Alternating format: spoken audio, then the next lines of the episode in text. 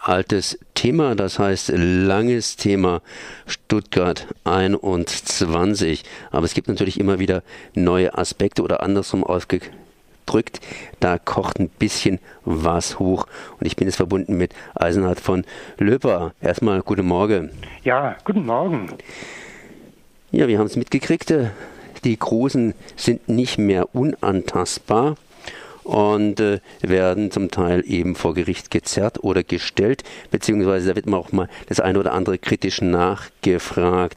Die USA macht es vor und Deutschland macht es zum Teil hinterher und äh, ja, da gibt es natürlich auch die einen oder anderen Großen, die glauben, dass sie irgendwie durchkommen. Rüdiger Grube, Ex-Bahnchef, sagen sie, könnte ein Fall Winterkorn werden. Was äh, heißt das? Ähm, ja, also wenn wir uns vergegenwärtigen, ähm, es ist ja so, dass nun dieser Ex-VW-Chef Winterkorn ähm, sich einer, einem Haftbefehl und einer Anklage in den USA ausgesetzt sieht. Und nun äh, weiß man, dass hier äh, der äh, VW-Konzern überprüft, ob hier nicht ähm, Winterkorn milliardenschwer für Versäumnisse des Konzerns haftet. Äh, und es gibt also zweierlei Dinge. Zum einen die persönliche Haftung mit dem ganzen Vermögen äh, dieser Spitzenleute und zugleich die strafrechtliche Folge, dass man dafür möglicherweise auch noch in den Knast wandern muss. Äh, jetzt wenn man äh, die Situation auf die Bahnvorstände, Vorstände, die amtierenden und die früheren ansieht und möglicherweise auch Aufsichtsräte, dann ist es so, dass hier ähm, der Bahnvorstand, der gegenwärtige, prüfen müsste, ob schwere Versäumnisse bei Stuttgart 21 die Milliardenschäden verursacht haben, äh, ob diese Versäumnisse den Konzern dazu verpflichten, Klage zu erheben, Schadenersatzklage gegen frühere Bahnvorstände. Das, äh, das Seltsame an der Geschichte ist natürlich, dann müssten äh, gegenwärtige Vorstände, Richard Lutz, der war früher äh, Finanzchef, seit 2003 hat er das äh, Controlling des Bahnkonzerns geleitet und seit 2010 äh, war er bis zum heutigen Zeitpunkt Finanzchef der Bahn, müsste als Vorstandsvorsitzender gegen sich selbst vorgehen. Das macht er natürlich nicht, das ist klar. Ähm, auch äh, Ex-Kanzleramtschef äh, Pofalla äh, ist in der Sache in einer schwierigen Lage, weil er für die Bundesregierung ähm, dazu darauf äh, Druck ausgeübt hat, dass der Weiterbau äh, von Stuttgart 21 2013 stattgefunden hat. Er ist jetzt Infrastrukturvorstand der Bahn und wird natürlich auch nicht gegen seine frühere ähm, äh, gesetzwidrige Vorgehensweise äh, hier nun äh, selber Hand anlegen. Das Problem ist nur, wenn Sie das nicht tun, dann können Sie, und das hat der Professor für Wirtschaftsstrafrecht an der Universität Mannheim in einem Gutachten vom April diesen Jahres ähm, deutlich zum Ausdruck gebracht. Das ist ein sehr umfassendes, 37 Seiten äh, umfassendes Gutachten, äh, dass wenn eine solche Klage unterlassen wird, dass dann daraus sich ein Tatverdacht der Untreue ableiten lässt. Das heißt, ähm, äh, wenn äh, der Bahn sinnvollerweise muss der Aufsichtsrat als Kontrollorgan gegenüber dem Vorstand das Heft des Handelns in die Hand nehmen. Er muss den Bahnvorstand verpflichten, hier zu, ähm, die Schadenersatzklage zu prüfen und einzuleiten, wenn die Voraussetzungen da sind. Das heißt, wenn keiner der möglichen Beklagten insolvent ist. Grube, Käfer, äh, auch Lutz und Pofalla sind natürlich nicht insolvent, die sind, haben Vermögen und ähm, deshalb müsste gegen sie dann nötigenfalls äh, eben äh, Schadenersatzklage erhoben werden. Und es kommt noch eines hinzu in dem Zusammenhang. Es gibt in dem Gutachten von dem Professor Böte, der also nun äh, höchste wissenschaftliche Kompetenz hat und darin auch noch von einem Bundesrichter, einem ehemaligen Richter am Bundesgerichtshof, Herrn Neskowitsch, bekräftigt wird. Äh, da wird gesagt, es gibt eine Reihe, eine ganze Menge von Aspekten, aus denen hier wegen Untreue unbedingt ermittelt werden muss. Es gibt eine Kette von Pflichtwidrigkeiten, die sich der Bahnvorstand äh, und dann auch der Aufsichtsrat hat zu Schulden kommen lassen. Das muss aber im Näheren von der Staatsanwaltschaft Berlin und jetzt der Generalstaatsanwaltschaft, die das in der Überprüfung hat, äh, von der Generalstaatsanwaltschaft überprüft werden. Es gibt also ab Beginn des Finanzierungsvertrags vom April 2009 bis in die allerjüngste Zeit vom Ende Januar 2018 immer wieder äh, Pflichtverstöße. Worin bestehen die? Die bestehen darin, dass Entscheidungen getroffen wurden, ohne dass gesicherte Fakten ähm, vorgelegen haben. Das heißt, es wurde schon bei Abschluss des Finanzierungsvertrags zu Stuttgart 21 wurden veraltete Zahlen zugrunde gelegt. Man hat behauptet, äh, Kosten liegen bei 3 Milliarden, Kostenobergrenze 4,5, 2,6 Milliarden Euro. Und wenn das je überschritten wird, dann gibt es die Sprechklausel, dann reden wir halt miteinander. Das war ähm, sozusagen eine hanebüchene Situation, wo man, wo man jongliert hat mit Zahlen, obwohl der Bundesrechnungshof schon 2008, am 30.10.2008 festgestellt hatte, ähm, da werden über 5,3 Milliarden rauskommen, hat man im Finanzierungsvertrag äh, wenige Monate danach hat man einfach drei Milliarden zugrunde gelegt, also 2,3 Milliarden unter dem, was der Bundesrechnungshof als unabhängige Kontrollinstanz ermittelt hatte. Auch andere Gutachten stehen dagegen. Ähm, das ist eindeutig gesetzwidrig, pflichtwidrig. Und wenn dann ein Schaden hinzukommt durch diese Pflichtwidrigkeit, dann gibt es den Straftatbestand der Untreue. Äh, wenn das solche Folgen in Kauf genommen werden, dann spricht man von vorsätzlichem Handeln. Und der Gutachter äh, Professor Böte stellt fest, dass hier eine Verjährung auch aus der Zeit von 2009 nicht eingetreten ist, weil der Schaden nämlich immer noch nicht endgültig äh, festgestellt, die Schadenshöhe noch nicht endgültig festgestellt werden kann, weil das Projekt ist ja immer noch im Bau. Genau, das Projekt und, ist immer noch im Bau. Genau, und ich, von 2009, äh, im selben Jahr hat äh, Rüdiger Grube äh, ein Gutachten eingeholt, da kamen 4,9 Milliarden heraus, war also schon überschritten. Er hätte kündigen, er hätte die, die Projektpartner Stadt und Land äh, informieren müssen und ähm, dann hat er aber stattdessen um 891 Millionen Euro das runterrechnen lassen.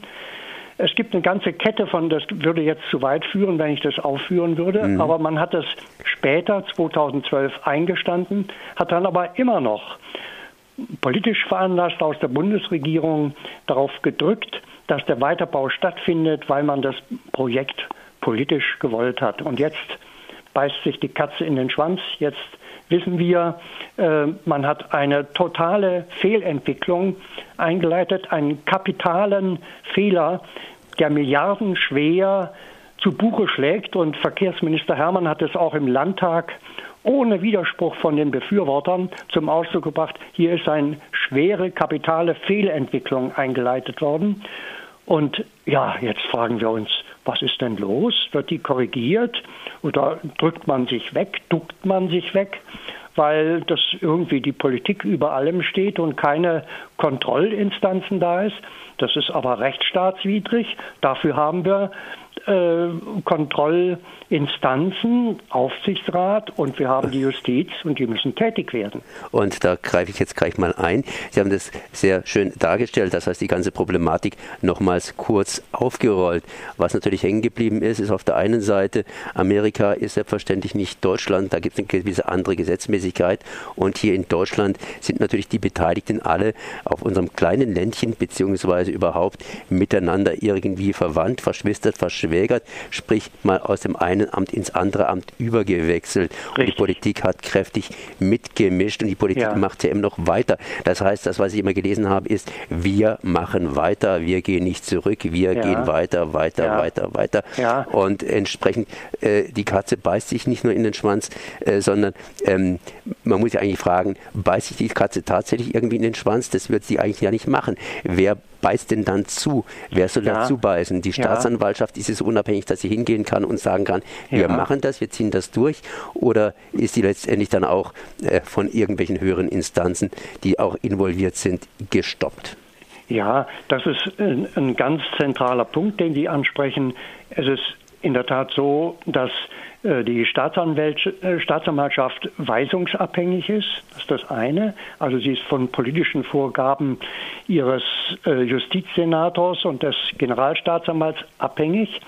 Nun ist aber das im Beschwerdeweg schon nach oben gegangen. Und dann ist es so, dass ähm, äh, die es eine Leitungsaufgabe nach Gesetz und Recht für den General, die Generalstaatsanwältin, die ist da neu ins Amt gekommen, und für den Justizsenator in Berlin, das ist der Dr. Behrendt von den Grünen, ähm, die, die müssen diese Leitungsaufgabe wahrnehmen und der Richter AD am Bundesgerichtshof, Herr Neskowitsch, hat deshalb auch zum Ausdruck gebracht, er sei zuversichtlich, dass nun diese Kontrollaufgabe von diesen Leitungsgremien der Justiz äh, wahrgenommen werden, weil äh, eben ähm, im Sinne von Ermittlungsaufnahme, das heißt noch nicht, dass Anklage erhoben wird, sie müssen ja erst aufklären, aufklären, aufklären. Das dauert äh, sicher, siehe Braunschweig, wo die wegen, wegen des ähm, Dieselskandals ähm, ermitteln. Ähm, und es ist in der Tat ein, ein Knackpunkt für die rechtsstaatliche Entwicklung, äh, ob die, äh, es gibt ja im Rechtsstaat drei Instanzen. Exekutive, also die Bundesregierung, die Rechtsprechung, äh, die Judikative äh, und die Legislative. Und hier ist die Judikative im Blick auf Staatsanwaltschaft und, die, und deren Leitung gefordert. Ähm, das ist aber ganz normal bei uns. Äh, die Bundesregierung muss sich auch vom, vom Bundesverfassungsgericht korrigieren lassen.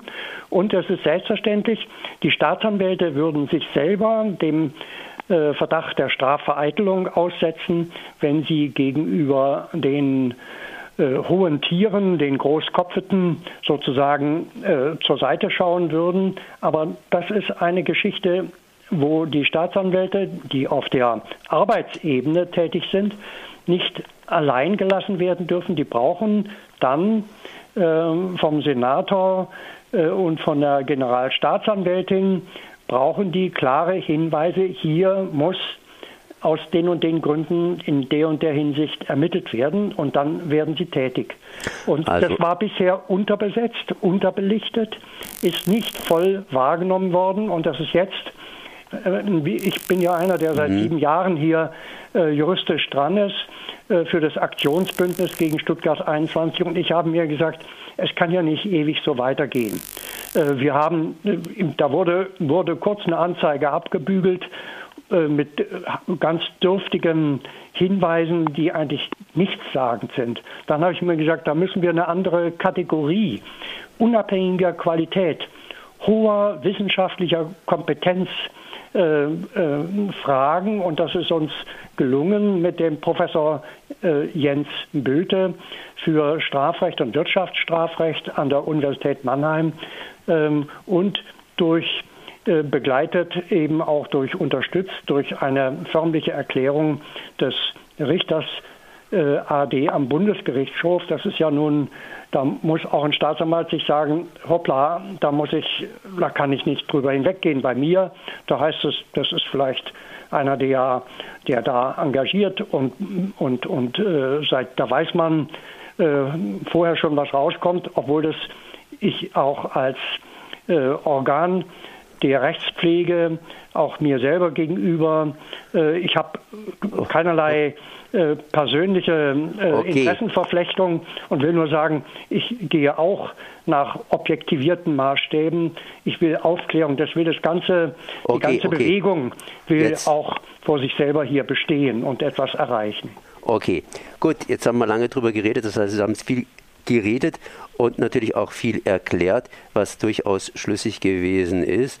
Aber wir sind jetzt auch ein bisschen fortgeschritten einfach ja. in der Zeit. Ja, und es gilt natürlich wie immer der alte Spruch, äh, vor Gericht und auf hoher See sind wir alle in Gottes Hand. Das heißt, wir sind nicht alleine aber es ist dann ausgesprochen zweifelhaft, wie das entsprechend ausgeht. Und in Deutschland ist es natürlich auch wieder, wie überall auf der Welt, immer auch so eine gewisse Sache für sich, wenn halt eben hier Argumente aufeinanderprallen. Zumindest hier gibt es ein neues Gutachten. Professor Jens Bülte hat Und, es erstellt. Ja, darf ich noch einen ganz kurzen Hinweis geben? Äh, am 11. Juni wird der Verkehrsausschuss des Deutschen Bundestages einen, eine, ähm, den Herrn Rockenbauch vom Aktionsbündnis Architektes äh, zum Thema Umstieg von Stuttgart 21 anhören. Das heißt, es gibt auch noch eine Alternative zu der ganzen Geschichte, genau. sprich ein Ausstieg ist auf jeden Fall möglich und äh, das wird man sehen, wie sich das Ganze eben hier entsprechend auswirkt. Das war Eisenhard von Lüpper von den Parkschützern bzw. den Kritikern gegen Stuttgart 21. Aktionsbündnis. Ich, Aktionsbündnis. Ich danke mal für dieses Gespräch. Merci.